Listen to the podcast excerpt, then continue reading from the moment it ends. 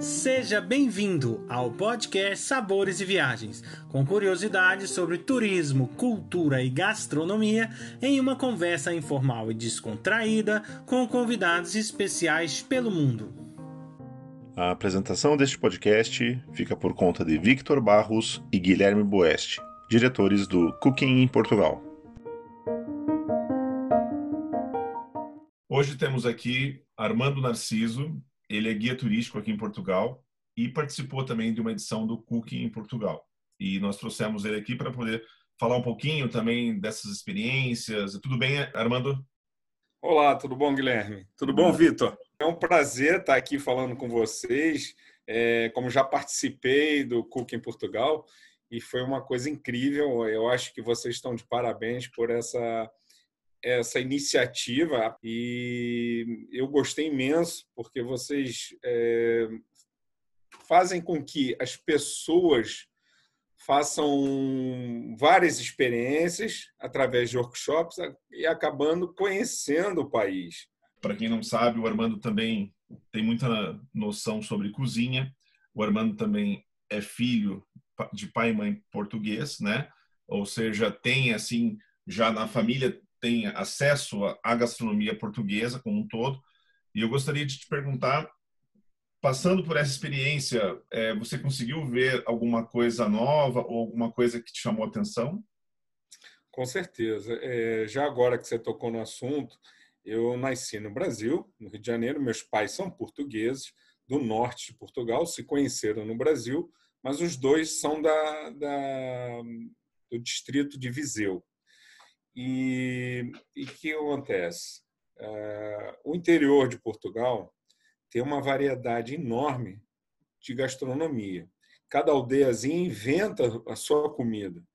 E é uma coisa assim muito bacana porque minha mãe gosta de cozinhar, então eu praticamente vivia na cozinha, até mesmo porque eu sou gordo já por isso, né? Gostava sempre de comer. Então, é, isso parece que não, mas estimula e, eu me interesso muito também em como fazer. Agora, na, na, na edição que eu estive com, com vocês, foi muito bacana aquela que eu estive com o Hugo Dias, o chefe Hugo Dias, que teve uma apresentação de cozinha molecular. Cara, que incrível, que incrível. É, é uma coisa que eu nunca esperava e a gente vai vendo novidades, né? Também tiveram é, outros chefes que eu acompanhei. O Sancho Panza foi show de bola, porque a gente faz a, a francesinha, que é um dos pratos principais né, de Portugal né, e do norte. Né. Lembrei, foi a Raquel, a Raquel, Raquel Pinto, não é isso? A Raquel Pinto também, a gastronomia dela é espetacular. Ela realmente é uma chefe e muito simpática e muito didática de, de explicar mesmo como é que faz. A confecção, como ela faz, não é difícil. É uma coisa muito fácil e o, e o final dá uma apresentação espetacular. Tanto no sabor quanto na aparência, né? É muito bacana. Armando, diz para nós um pouquinho aí da sua, né, do seu percurso, né? Como é que você veio chegar, né, aqui em Portugal? Como é que você trabalha aí, né, como guia? E como é, conta um pouquinho para nós aí seu percurso até é, o... os dias atuais. Realmente foi uma coisa assim fora é, da direção, vamos dizer assim, né? Que meus pais namoram lá no Brasil e eu vim para cá é, em 2003 por causa da violência do Rio de Janeiro. Todo mundo sabe que o Rio de Janeiro é muito violento e eu passei por várias situações, eu e minha esposa, até que a gente conheceu Portugal, a gente viajava bastante, e ficamos encantados com Portugal e resolvemos nos mudar.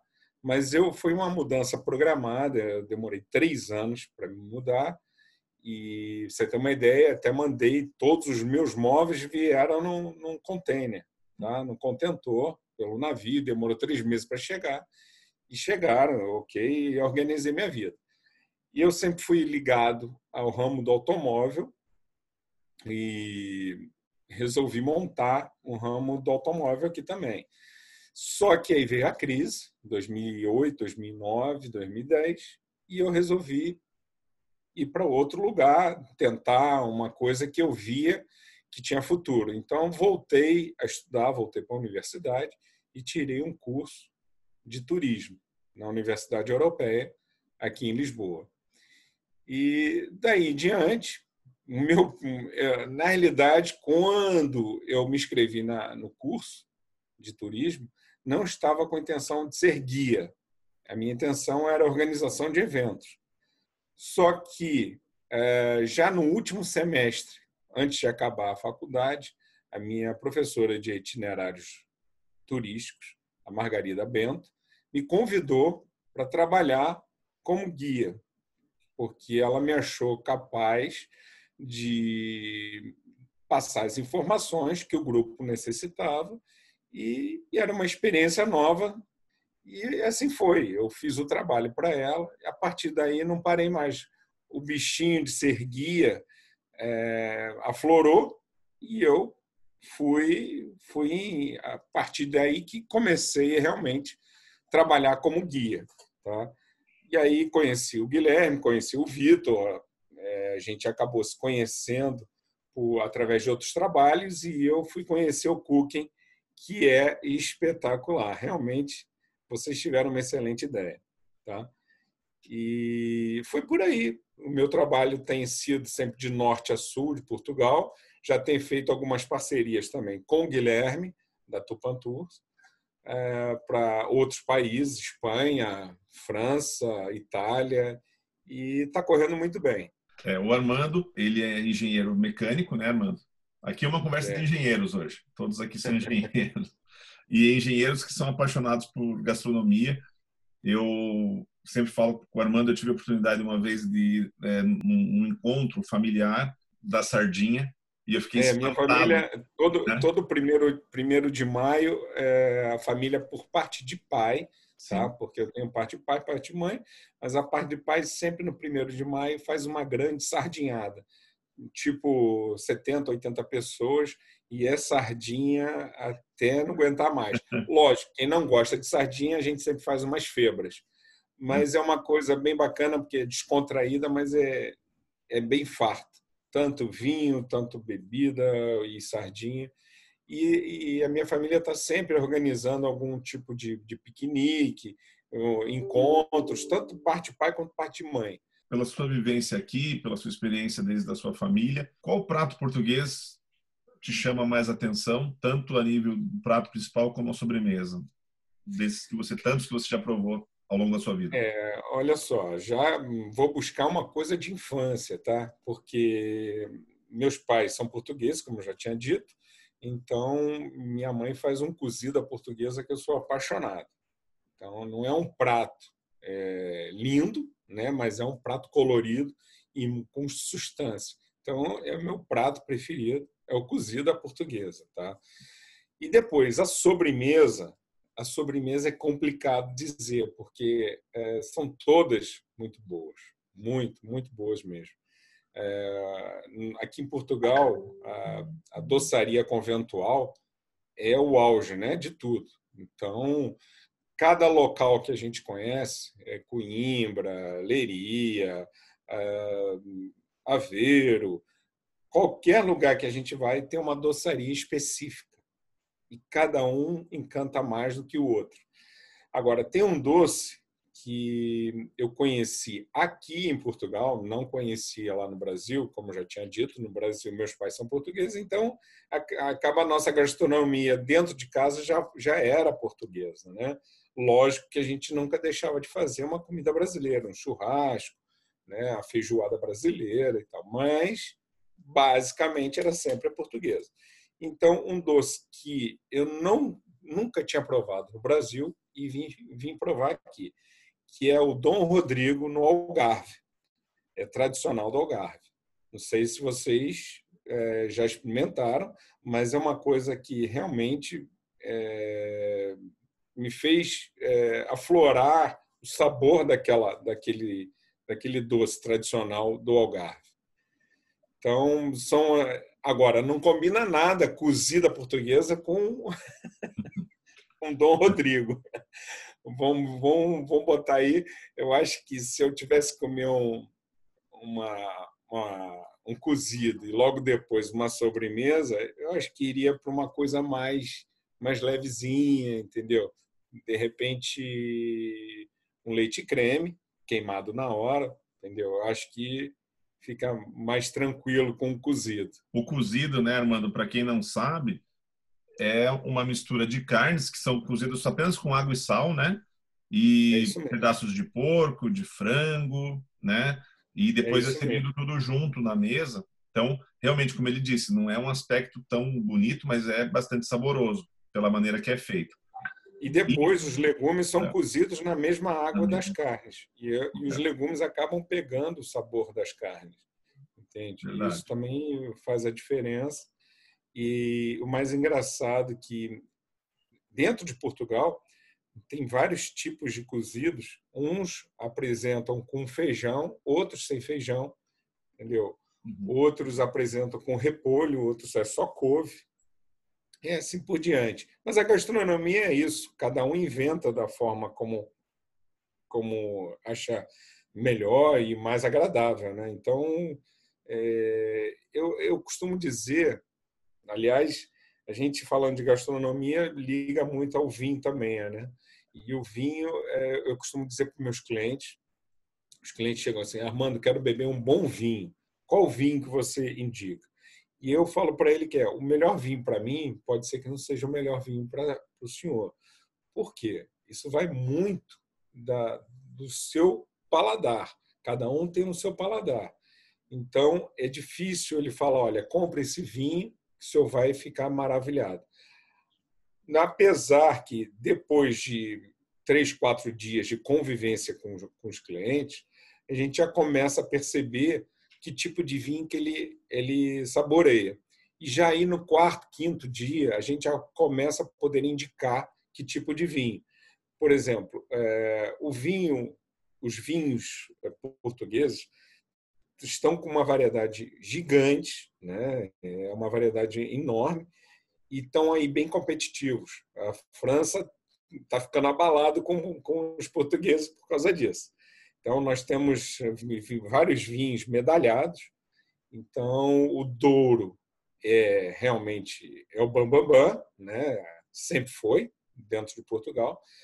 O Alentejo tem vindo arrebentando aí, e o Douro através dessa mudança do Alentejo, também reinvestiu.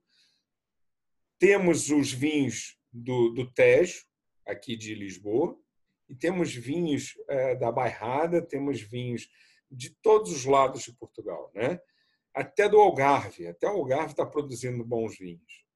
Então, é, a gente vem, é, quando eu atendo um cliente, eles perguntam logo primeiro vinho e tal. Eu, olha, é complicado, mas eu peço a eles para me dizerem que tipo de vinho que eles têm consumido para tentar indicar alguma coisa. E depois, no terceiro, quarto dia, eu já consigo abstrair qual vinho que agrada mais para colocar na refeição deles. Então, quando a gente abre um cardápio, um menu de um, de um restaurante, e eu peço a carta de vinhos, se for separado, e tento auxiliar nessa, nessa parte.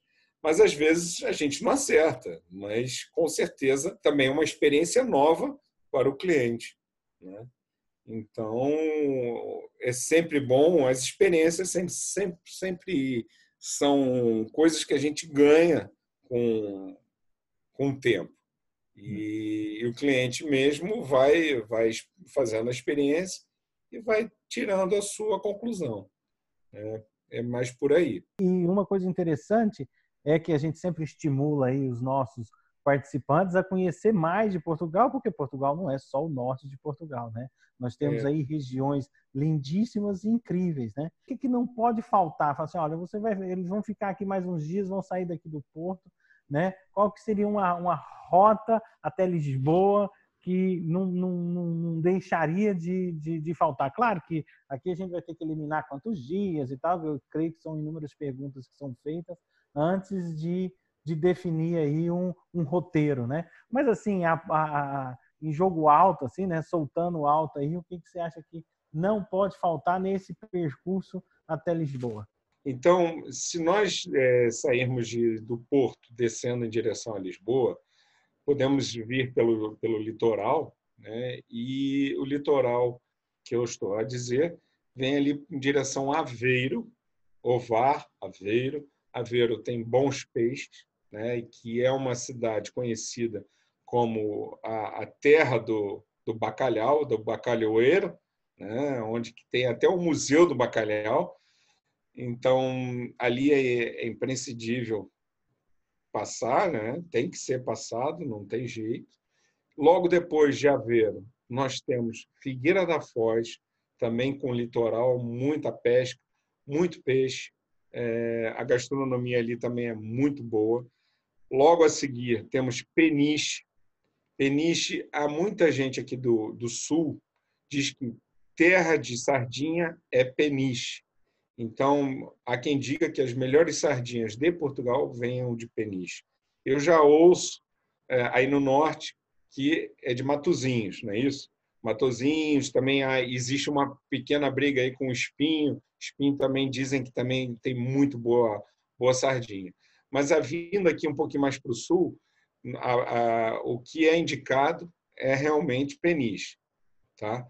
Peniche, ah, depois temos óbidos, já, óbidos já mistura um pouco da comida é, do litoral, né? ou seja, os frutos do mar, a, a pesca, e já começa também a ter um pouco mais de, dos nossos gados. Né? Quando a gente refere gado aqui em Portugal, a gente não fala só vaca, boi, tá? É, no Brasil a gente usa muito gado só para vaca e boi. Aqui não, é em geral, ou seja, ovinos, bovinos e caprinos. É, então já já começa uma gastronomia mais virada para para os cabritos, para as ovelhas, ou cordeiro, como queiram chamar.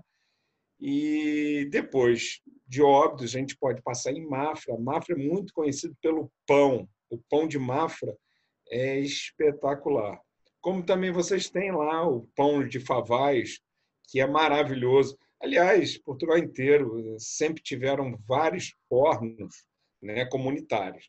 Então, cada um é, ocupante daquele local tentava fazer o melhor pão. Então, era sempre uma disputa. Aliás, Portugal sempre teve um pouco disso uma disputa entre os próprios é, moradores daquela região. Sempre foi um pouco assim. E voltando à gastronomia, descendo depois é, de Mafra, chegando a Sintra. A Sintra não tem um prato específico um prato, um prato salgado específico. Também é muito ligado ao cordeiro, ao cabrito. É, temos um restaurante até aqui que se chama Curral dos Caprinos, que é muito famoso. É, e o doce mais tradicional de Sintra é o travesseiro da periquita e as queijadas de Sintra. Tá?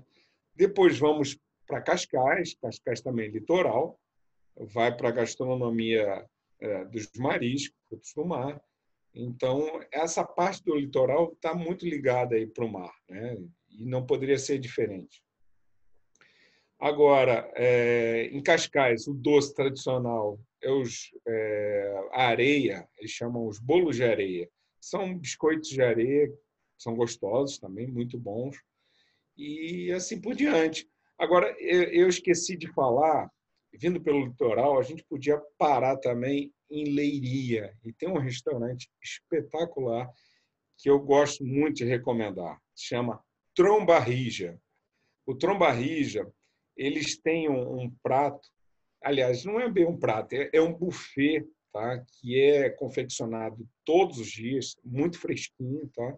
com vários tipos de comidas portuguesas, desde a entrada até o prato principal. Lógico que nunca pode faltar o bacalhau confitado.